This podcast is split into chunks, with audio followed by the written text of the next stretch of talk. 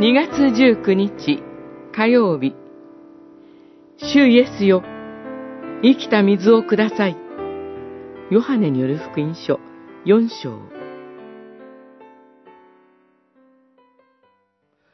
イエスは答えて言われた。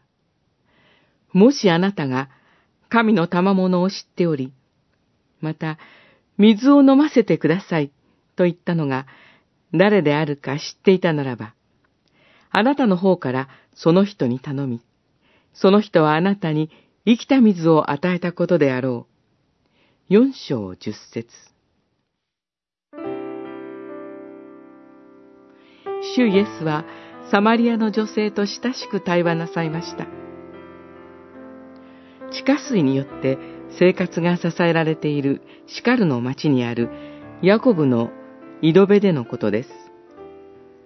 対話のきっかけは飲み水でしたが、結局この女性の魂を配慮する対話となりました。主イエスは人間の心の中をよくご存知です。主イエスに隠せることは何もありません。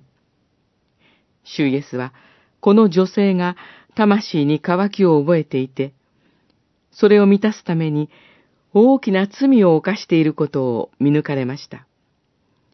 しかし、彼女を裁くことなく、魂の渇きを本当に満たすことができる道を教えてくださいました。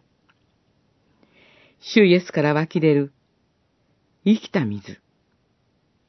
つまり、御言葉と精霊を飲むならば、魂の渇きは癒されます。